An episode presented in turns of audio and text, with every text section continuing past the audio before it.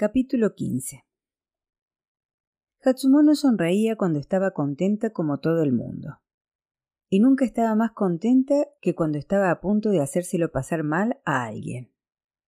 Por eso lucía en su cara una hermosa sonrisa cuando dijo ¡Qué bien! ¡Qué curiosa coincidencia! Mira, si es una primeriza. Realmente no debería contar el resto de la historia, pues podría avergonzarla a la pobre.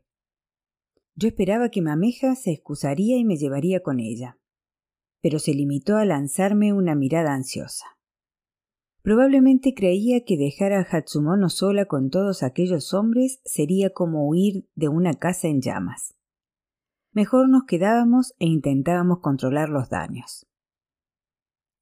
De verdad no creo que haya nada más difícil que ser una primeriza, decía Hatsumono. ¿No crees, Calabaza? Calabaza ya era una aprendiza de pleno derecho. Había sido una primeriza seis meses antes. La miré buscando su solidaridad, pero ella no levantó la vista de la mesa y de las manos que reposaban en su regazo. Conociéndola como la conocía, comprendí que la arruguita que se le había hecho sobre la nariz significaba que estaba preocupada. Sí, señora, contestó. Un momento de verdad difícil, continuó Hatsumono. Todavía recuerdo lo mal que lo pasé. ¿Cómo te llamas, pequeña primeriza? Por suerte no tuve que responder porque Mameja alzó la voz. Tienes razón cuando dices que fue un momento difícil de tu vida, Hatsumono-san. Pero, claro, también hay que decir que eras más torpona de lo normal. Me gustaría oír el resto de la historia, dijo uno de los hombres. ¿Y avergonzar a la pobre primeriza que acaba de unirse a nosotros? dijo Hatsumono. Solo la contaré si me proponen que no van a pensar en esta pobre chica cuando la escuchen. Han de imaginarse cualquier otra chica. Hatsumono podía ser muy ingeniosa en su maldad. Puede que antes los hombres no pensaran que la historia me había sucedido a mí, pero ahora lo harían sin duda. Veamos. ¿Por dónde iba empezó Hatsumono. Ah, sí. Bueno, pues esa primeriza que decía, no me acuerdo de su nombre, pero debería darle uno para que no la confundan con esta pobre chica. Dime, eh, ¿cómo te llamas tú? Sayuri, señora, dije. Y sentí tal calor en la cara que no me habría sorprendido si el maquillaje se me hubiera derretido y empezado a chorrearme en la falda. Sayuri, qué bonito, pero no te pegas, sin embargo. Bueno, llamemos entonces Mayuri a la primeriza de la historia. Pues iba yo un día con Mayuri por la avenida Shillo hasta la hoquilla de su hermana mayor. Hacía mucho viento, de ese que hace golpearse las ventanas, y la pobre Mayuri no tenía mucha experiencia con el kimono.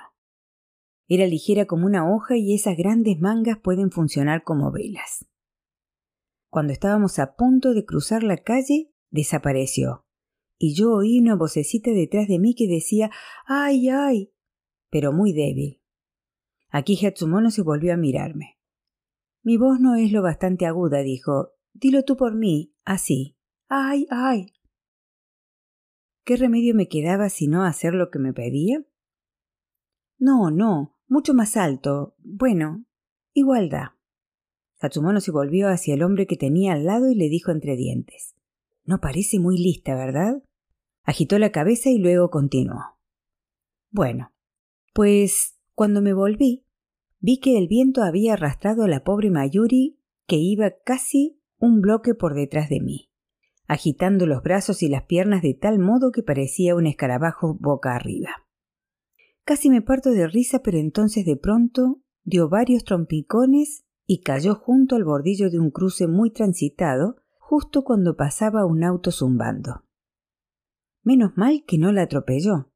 Solo la alzó sobre el capó con las piernas para arriba y entonces, imagínense, el viento le levantó el kimono. Y, bueno, no es necesario decir lo que sucedió. Sí, sí, claro que sí es necesario, dijo uno de los hombres. ¿Es que no tienen ninguna imaginación? contestó ella. El viento le levantó el kimono hasta las caderas. Ella no quería que todo el mundo la viera medio en cueros, así que, para salvaguardar su modestia, se giró bruscamente y terminó despatarrada, con sus partes pegadas al parabrisas, delante de la cara del conductor. Para entonces los hombres se reían a grandes carcajadas, incluyendo al director, que golpeó la mesa con la copa de saque como si fuera una pistola y dijo ¿Por qué nunca me sucede a mí nada así? En realidad, señor director, piense que era una primeriza. Tampoco es que el conductor haya visto nada muy especial. Quiero decir, ¿se imagina viéndole sus partes a la chica que tiene enfrente? Se refería a mí, claro está. Lo más seguro es que no sea muy distinta a las de un bebé. A algunas chicas les empieza a salir bellos a los once o doce años, dijo uno de los hombres. ¿Cuántos años tienes, pequeña Sayuri-san? me preguntó Hatsumono. Tengo catorce, señora, le respondí lo más educadamente que pude. Pero estoy bastante desarrollada. A los hombres le gustó esta respuesta y a Hatsumono se le heló un poco la sonrisa. ¿Catorce? dijo. Perfecto. Y por supuesto todavía no te habrá salido nada de bello. Oh sí, claro que sí que tengo mucho, y me llevé la mano a la cabeza, tocándome el cabello. Supongo que esto también debió de ser algo inteligente, aunque a mí no me lo pareció. Los hombres se rieron aún más que con la historia de Hatsumono. Hatsumono también se rió, supongo que porque no quería dar a entender que la broma iba por ella. Cuando se fueron apagando las risas, Mameja y yo nos levantamos y nos fuimos. Apenas habíamos cerrado la puerta cuando oímos a Hatsumono excusarse y salir. Ella y Calabaza bajaron las escaleras detrás de nosotras. Oye, Mameja-san, dijo Hatsumono, qué divertido. No sé por qué no hacemos más cosas juntas más a menudo. Sí, sí, muy divertido, contestó Mameja. Me entusiasma la idea del futuro que nos aguarda. Después de esto, Mameja me dirigió una mirada complacida. Le entusiasmaba la idea de ver a Hatsumono destruida. Aquella noche, después de bañarme y desmaquillarme, estaba en el vestíbulo contestando a las preguntas que me hacía la tía acerca de lo que había hecho por la tarde, cuando entró Hatsumono de la calle y se detuvo frente a mí. Normalmente nunca regresaba tan temprano, pero en cuanto le vi la cara supe que había venido solo con el fin de hacerme frente. Ni siquiera tenía una cruel sonrisa, sino que apretaba los labios de una forma que casi la hacía parecer fea. Se detuvo frente a mí solo un momento y luego llevó el brazo hacia atrás para tomar impulso y me dio una bofetada. Lo último que entreví antes de que su mano me golpeara fueron sus dientes apretados como dos hileras de perlas. Me quedé tan aturdida que no recuerdo lo que sucedió inmediatamente después pero la tía y Hatsumono debieron de empezar a discutir porque lo siguiente que oí fue a Hatsumono diciendo Si esta chica vuelve a avergonzarme en público, le abofetearé la otra mejilla. Pero. ¿Cómo te he avergonzado? Sabías de sobra lo que quería decir cuando te preguntaba si tenías vello, pero me hiciste quedar como una estúpida. Te debo un favor, pequeña Chillo, y no tardaré en devolvértelo, te lo prometo. Cuando se calmó su cólera, Hatsumono volvió a la calle donde Calabaza la esperaba con una reverencia. Le conté esto a Mameja al día siguiente, pero ella no me hizo caso. ¿Cuál es el problema? me dijo. Alégrate de que la bofetada no te haya dejado marca. No esperarías que tu comentario le agradara, ¿verdad? Lo único que me importa es qué pasará la próxima vez que coincidamos con ella, dije yo. Te diré lo que pasará, nos daremos la vuelta y nos iremos. Puede que el anfitrión se sorprenda al ver que nos vamos de una fiesta a la que acabamos de llegar, pero eso es mejor que darle a Hatsumono la posibilidad de que te humille. En cualquier caso, si nos encontramos, no habrá mal que por bien no venga. ¿De verdad, mameja? ¿Cómo puedes decir eso? Si Hatsumono nos obliga a irnos de algunas casas de té, asistiremos a más fiestas, eso será todo. De esa forma te darás a conocer en guion mucho más deprisa. La confianza de Mameja me tranquilizó. En realidad, cuando más tarde iniciamos nuestro recorrido por guion, yo solo esperaba encontrar mi piel esplendorosa de satisfacción al terminar la noche cuando me quitara el maquillaje. Nuestra primera parada fue en la fiesta de un joven actor de cine que no parecía tener más de 18 años, pero estaba totalmente calvo y tampoco tenía cejas ni pestañas. Años después llegaría a ser famoso, pero solo por las circunstancias de su muerte. Se suicidó con un puñal después de asesinar a una joven camarera de Tokio. En cualquier caso pensé que era un tipo muy raro, y de pronto me di cuenta de que no paraba de volver la vista hacia mí. Había pasado tanto tiempo de mi vida en el aislamiento de la hoquilla que he de admitir que me encantó ser objeto de su atención. Nos quedamos más de una hora y Hatsumono no apareció. Al salir, me parecía que mis fantasías de éxito podrían llegar a hacerse realidad. Seguidamente nos detuvimos en una fiesta del decano de la Universidad de Kioto. Mameja enseguida se puso a hablar con un hombre que hacía tiempo que no veía y me dejó sola.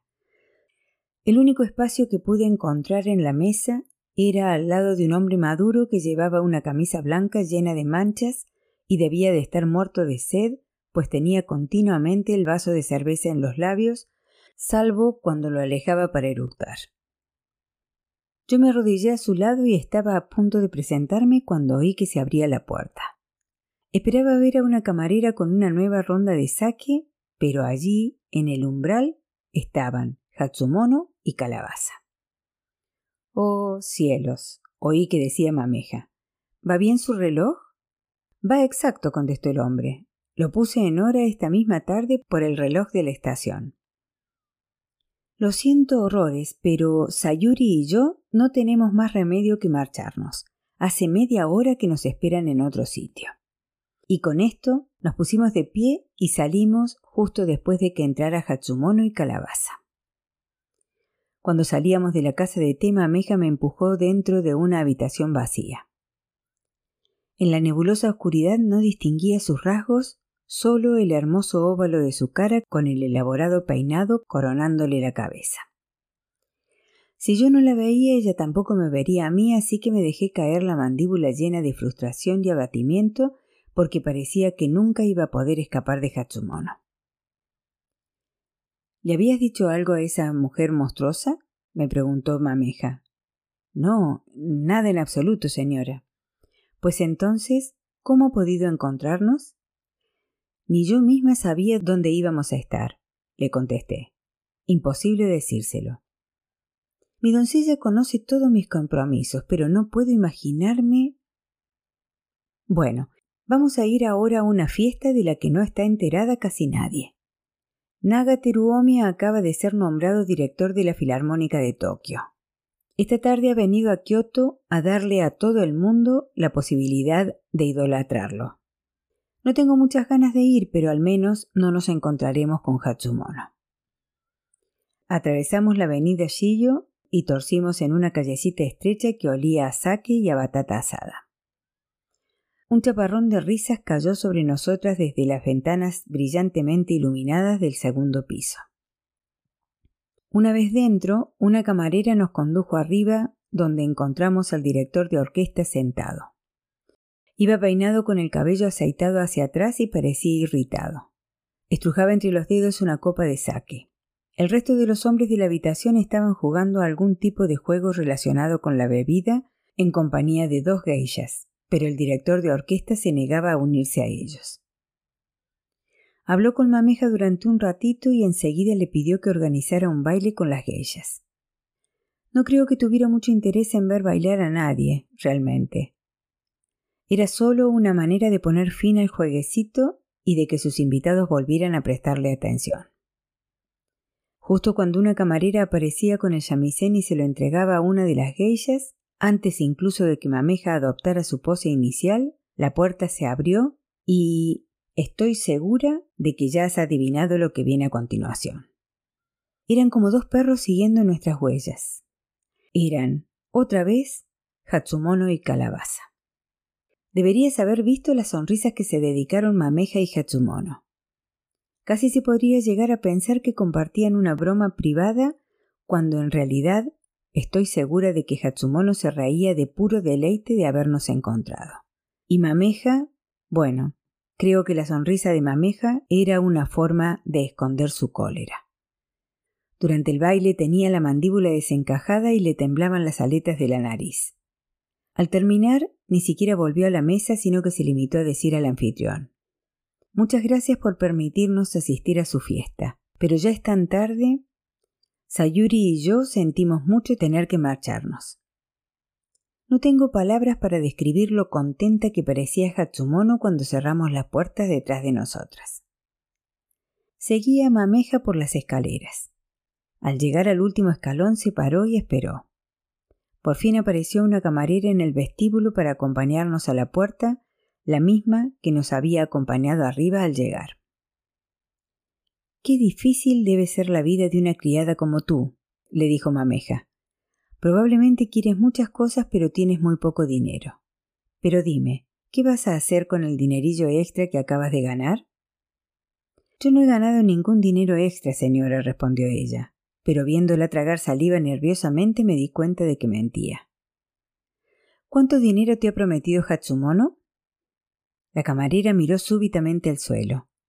Hasta ese momento no había entendido qué se proponía Mameja. Como supimos algún tiempo después, Hatsumono había sobornado al menos a una de las camareras de todas las casas de té de primera categoría de guion.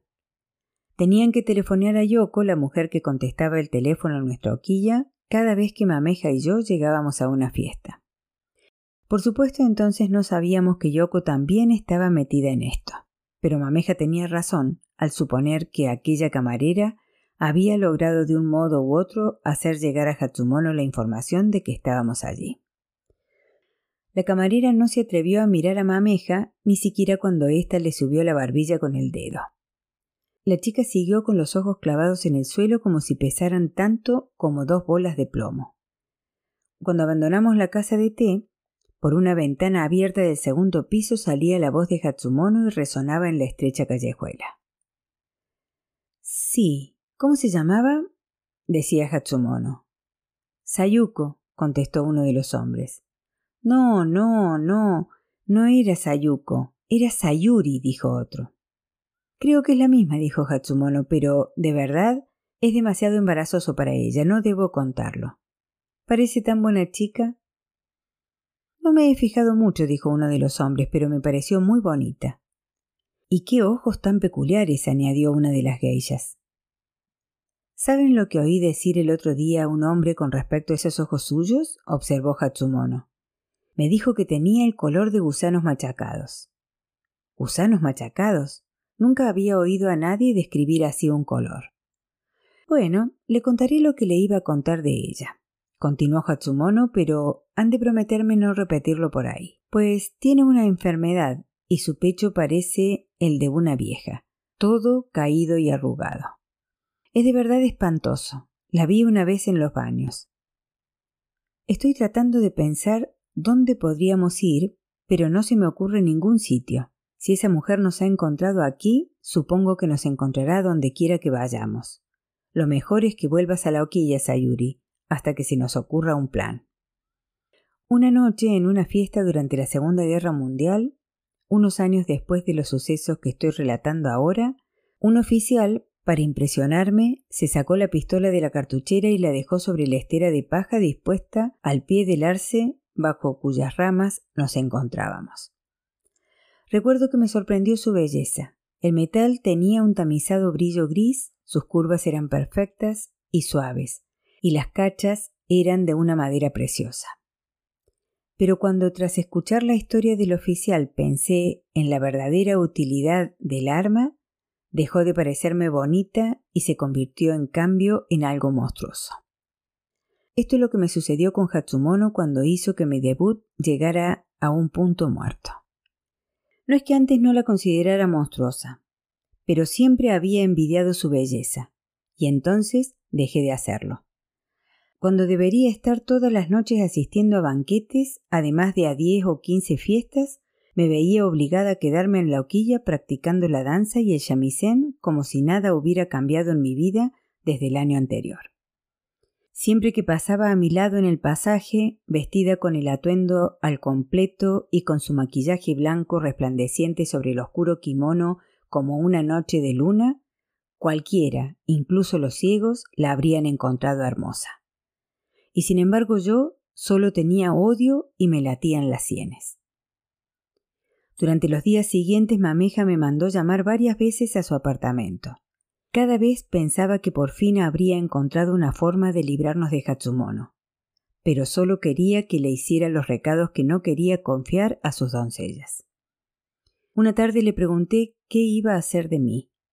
Siento decirte, Sayuri-san, que por el momento estás en el exilio, me contestó. Y espero que estés más decidida que nunca a destruir a esa mujer malévola. Pero hasta que no tenga un plan, no te haría ningún bien seguirme por todo guion. Me quedé muy decepcionada al oír esto, pero Mameja tenía bastante razón. La burla de Hatsumono me haría tanto daño a los ojos de los hombres e incluso de las mujeres de guion que mejor hacía quedándome en casa. Por suerte Mameja era una mujer de recursos y de vez en cuando se las apañaba para ir a eventos a los que yo podía acompañarla sin peligro. Puede que Hatsumono me hubiera cerrado las puertas de guion, pero no podía cerrarme todo el mundo allende sus confines. Cuando Mameja salía de guion, solía invitarme a ir con ella. Fui en tren a Kobe, donde Mameja estaba invitada a cortar la cinta de inauguración de una nueva fábrica. En otra ocasión fui con ella a acompañar el antiguo presidente de la compañía japonesa de correos y telégrafos a visitar Kioto en limusina. Este tour me impresionó mucho, pues era la primera vez que veía la ciudad de Kioto más allá de los límites de nuestro pequeño guion, por no mencionar mi primer paseo en coche. No había entendido realmente la desesperación con la que vivía la gente en aquellos años hasta que no pasamos aquel día a orillas del río, al sur de la ciudad, y vimos a unas mujeres andrajosas dar de mamar a sus criaturas bajo los árboles que flanqueaban la línea del ferrocarril, y a los hombres, calzados con sandalias de paja, en cuclillas, entre la maleza. No voy a decir que los pobres nunca venían a guion, pero raramente veíamos a alguien como estos campesinos medios muertos de hambre, demasiado pobres incluso para bañarse. Nunca habría imaginado que yo, una esclava aterrada por la maldad de Hatsumono, había pasado los años de la depresión con una vida relativamente afortunada. Pero aquel día me di cuenta de que era verdad. Una mañana, al volver de clase, encontré una nota que me decía que agarrara el maquillaje y me apresurara al apartamento de Mameja. Cuando llegué, el señor Ichoda, que tenía la misma función que el señor Beco en nuestra hoquilla, estaba en el cuarto de atrás atando el obi de mameja ante un espejo de cuerpo entero. Date prisa y maquíllate, me dijo mameja. Te he dejado un kimono en la otra habitación. El apartamento de mameja era inmenso para los estándares de guion. Además de la habitación principal que medía seis tatamis, tenía otras dos más pequeñas, un vestidor que era además cuarto de las criadas y el dormitorio de mameja. Allí en el dormitorio, sobre un futón recién hecho, la doncella había dispuesto para mí un kimono completo. Me extrañó el futón. Las sábanas no eran las mismas en las que había dormido mameja la noche anterior, pues parecían lisas y limpias como la nieve. Mientras me ponía el albornoz de algodón que había traído conmigo para maquillarme, mameja me contó por qué me había mandado a llamar. El varón está en la ciudad, me dijo. Va a venir a comer aquí y quiero que lo conozcas. No he tenido hasta ahora la oportunidad de mencionar al varón, pero Mameja se refería al varón Matsunaga Tsuneyoshi Sudanna. Ahora en Japón han desaparecido los condes y los varones, pero antes de la Segunda Guerra Mundial sí que los teníamos, y el varón Matsunaga se encontraba entre los más ricos. Su familia controlaba uno de los bancos más importantes de Japón y tenía mucha influencia en el mundo de las finanzas. El título lo había heredado originariamente su hermano mayor, pero había muerto asesinado mientras ocupaba la cartera de Hacienda en el gabinete del presidente Inukai. El Dharna de Mameja, que por entonces ya estaba bien entrado en la treintena, no solo había heredado el título de varón, sino también las posesiones de su hermano, entre las que se incluía una gran hacienda en Kioto, no muy lejos de Gion. Sus negocios lo retenían en Tokio gran parte del tiempo. Pero esto no era lo único que lo retenía ahí, pues según pude saber muchos años después, tenía otra amante en el distrito Akasaka de Tokio, que es el equivalente de Gion en aquella ciudad. Pocos hombres son lo bastante ricos para poder tener un amante geisha, pero el varón Matsunaga Tsuneyoshi tenía dos. Ahora me explicaba por qué tenía sábanas limpias el futón de Mameja. Me cambié rápidamente con las ropas que Mameja había dispuesto para mí, un enagua verde clara y un kimono naranja y amarillo con un estampado de pinos por abajo. Para entonces, una de las doncellas de Mameja regresaba ya de un restaurante cercano con una gran caja de laca que contenía la comida del varón. Dentro de la caja los alimentos estaban dispuestos en fuentes y cuencos listos para ser servidos exactamente igual que en el restaurante. La más grande era una fuente de laca llena con dos ayu en salazón asados a la parrilla. Estaban colocados como si fueran nadando juntos río abajo. A un lado tenía dos pequeños cangrejos al vapor de los que se comen enteros. Un reguero de sal veteada formaba una figura curva sobre la laca negra y sugería la arena que habían cruzado. Unos minutos después llegó el varón. Yo fijé por una rendijita de la puerta y lo vi de pie en el rellano mientras Mameja le desabrochaba los zapatos. Lo primero que se me vino a la cabeza fue la imagen de una almendra o de cualquier otro fruto seco, pues era bajito y abombado con una especie de pesantez, sobre todo alrededor de los ojos. En aquella época estaban de moda las barbas, y el varón tenía en la cara unos cuantos pelos largos y endebles que supongo que debían de parecerse a una barba, pero a mí me parecieron más bien una especie de guarnición o como esas tiritas de alga muy finas con las que espolvorean a veces los cuencos de arroz. Oh, mameja, estoy agotado, le oí decir. Cómo detesto estos largos viajes en tren. Finalmente se descalzó y cruzó la habitación dando unos pasitos no por cortos menos enérgicos.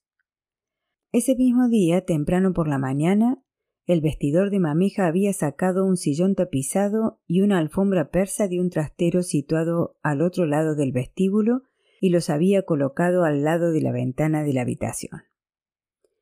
El varón se sentó en el sillón, pero ya no puedo saber lo que sucedió después, pues la doncella de mameja se acercó a mí y tras excusarse con una reverencia, empujó suavemente la puerta, dejándola totalmente cerrada. Permanecí en el pequeño vestidor de mameja como una hora o más, mientras la doncella iba y venía sirviendo la comida al varón. De vez en cuando oía la voz de mameja en un susurro, pero era sobre todo el varón el que hablaba. En un momento determinado creí que estaba enfadado con mameja, pero finalmente oí lo suficiente para comprender que solo se estaba quejando de un hombre que había conocido el día anterior y que le había hecho unas preguntas personales que le habían encolerizado. Por fin, acabada la comida, la doncella llevó las tazas de té y Mameja me mandó llamar. Yo entré en el cuarto y me arrodillé delante del varón, muy nerviosa porque era la primera vez que veía de cerca a un aristócrata. Hice una reverencia y le supliqué que fuera indulgente conmigo. Pensé que tal vez se dignaría decirme algo, pero parecía estar inspeccionando el apartamento y apenas se fijó en mí. Mameja dijo ¿Qué ha sido de aquel pergamino que tenías en la pared de tu dormitorio? Era un dibujo a tinta de algo mucho mejor que lo que tienes ahora en su lugar. Ese pergamino, varón, es un poema de Matsudaira Koichi, caligrafiado de su puño y letra. Lleva casi cuatro años ahí colgado. ¿Cuatro años? ¿No estaba ahí el dibujo a tinta cuando vine el mes pasado? No, no estaba, pero en cualquier caso el varón no me ha honrado con su visita en más de tres meses. No me extraña que esté tan cansado. Siempre digo que debería pasar más tiempo en Kioto, pero las cosas se complican. Echemos un vistazo a ese pergamino del que te estoy hablando. No puedo creer que hace cuatro años que no lo veo.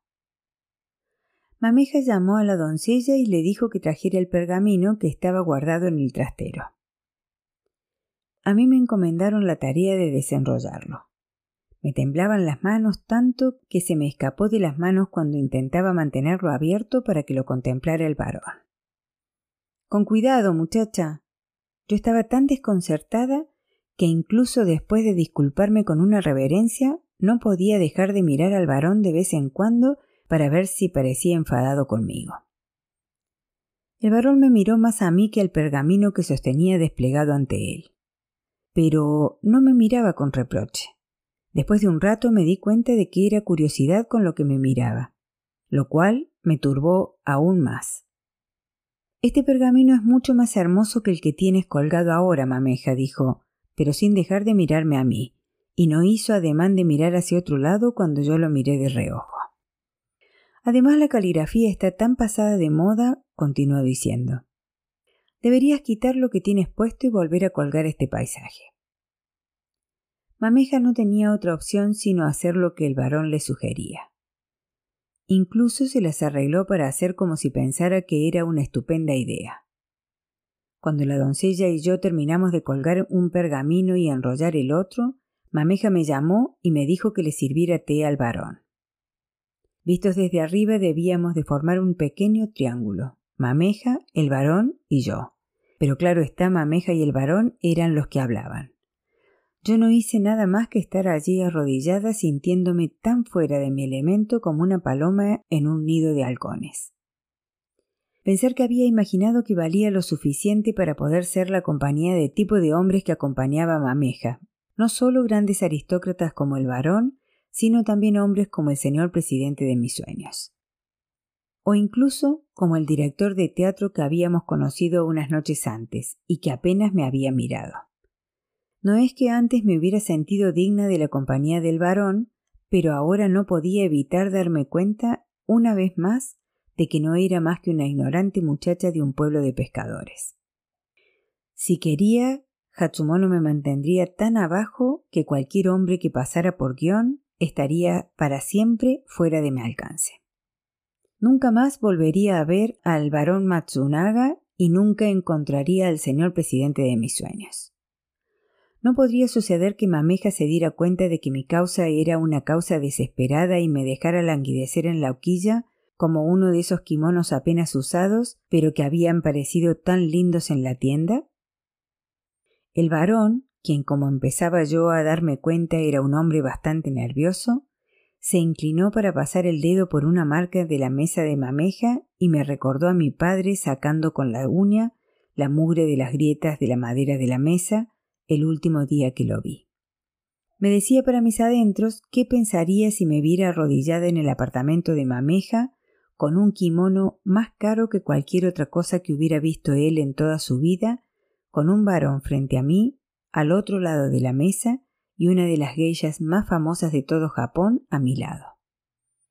No me merecía lo que me rodeaba, y entonces reparé en toda la seda maravillosa que envolvía mi cuerpo y tuve la sensación de que podía ahogarme en tanta belleza.